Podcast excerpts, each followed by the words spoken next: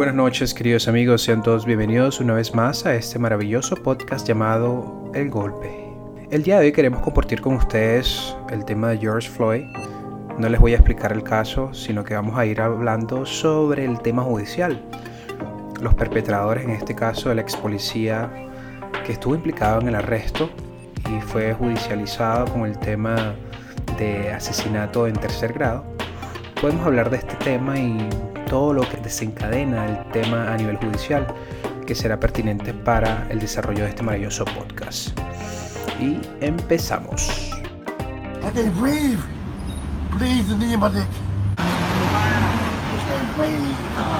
Well, you got him down, man. Let him breathe, at least, I man. can't breathe. I've been trying to help out. So you can breathe a little bit more. Put your hand on your neck, man. One of my homies died. You with the back police car. I'm about to die. Why? Man, I can't breathe my face. Just get up. Oh. Oh. What do you want? I can't breathe. Please, the knee in my dick. I can't breathe shit. Bro, get up, get in the car, man. I will. Get up, get in the car. I can't move. I've been wiping the whole body, man. Get up, get in the car. Han sido horas de lectura y mirar diferentes portales donde se hace eco de las protestas en Estados Unidos causadas por el detonante que sería la muerte de George Floyd, nombre que retumba en nuestra conciencia y que funge como retaíla.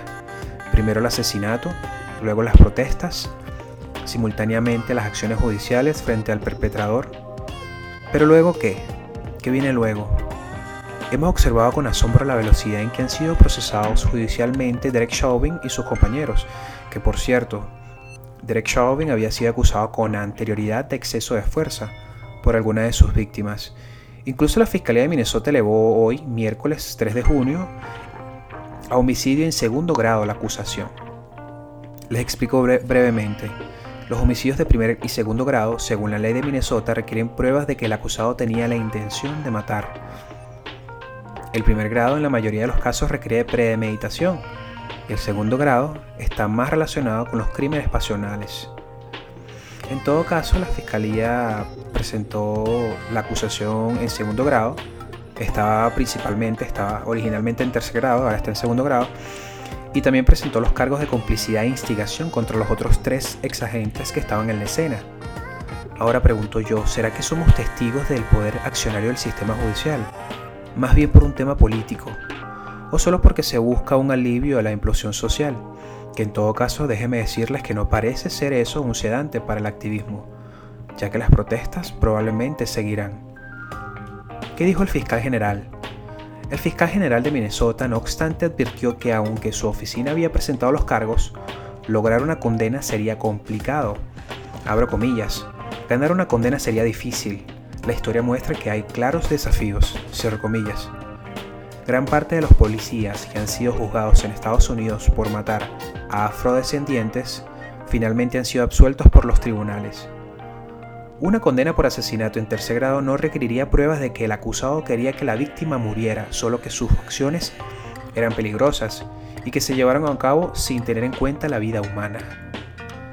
Una condena por asesinato en segundo grado puede llevar a una sentencia de hasta 40 años, 15 más que en tercer grado. En todo caso, pudiésemos revisar qué significa, por ejemplo, inmunidad calificada. Compartí esta palabra hace más de un mes en mi Twitter y estaba refiriéndome a algo que no tenía nada que ver con un tema policial, pero sería bueno y pertinente que lo repasemos.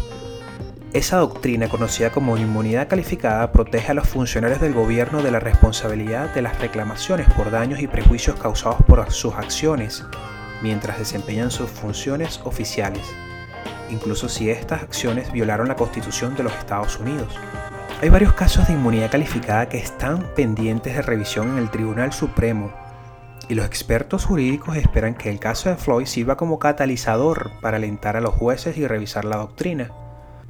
El fundamento de la doctrina es ofrecer a los funcionarios públicos protección contra las injerencias indebidas y las amenazas de responsabilidad mientras desempeñan sus funciones. Su objetivo es proteger a todos, excepto claramente a los incompetentes a los que violan la ley a sabiendas. Abro comillas, la inmunidad calificada es un fracaso, es un fracaso como cuestión política, es un fracaso como cuestión de ley. Y es un fracaso como cuestión de moralidad básica, cierro comillas. Esto lo dice McNamara, Robert McNamara, que es un abogado del Instituto para la Justicia de Epoch Time. Es el Instituto para la Justicia que dirige un proyecto sobre la inmunidad y la rendición de cuentas, que tiene el principal objetivo de desafiar la doctrina de inmunidad, inmunidad calificada y restablecer la rendición de cuentas por mala conducta de sus funcionarios. McNamara y sus críticos consideran que la doctrina es un pase libre para que los agentes de la policía y otros funcionarios del gobierno violen los derechos constitucionales sin tener que afrontar las consecuencias jurídicas de las acciones. Los problemas con la ley claramente establecida, entre comillas, claramente establecida. La verdad es que cuando lo leí no lo entendí, pero bastaba con que echara un segundo repaso y nos explicara exactamente lo que significa. Los tribunales se embarcan en una prueba de doble vía al decidir cuándo conceder inmunidad calificada a un funcionario del gobierno. Primero tienen que decir si se ha producido una violación constitucional y segundo, si el derecho está claramente establecido, repito nuevamente, claramente establecido. Esta palabra es muy importante dentro del estamento jurídico. Los expertos jurídicos afirman que en muchos casos no cumple el criterio de claramente establecido, ya que no es fácil demostrar que la conducta y las circunstancias del caso actual son suficientemente similares a las de otro caso anterior.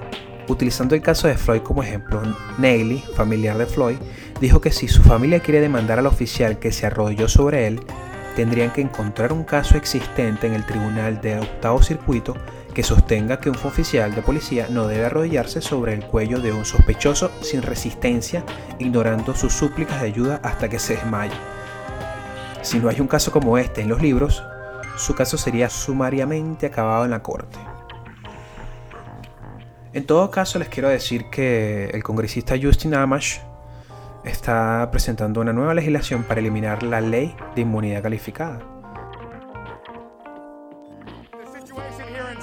Monica, California is very fluid. You can see police here now firing tear gas into the crowd. They are trying to push these folks back. Earlier today, just a few blocks away, there was looting underway nearby. Police seem to have had enough.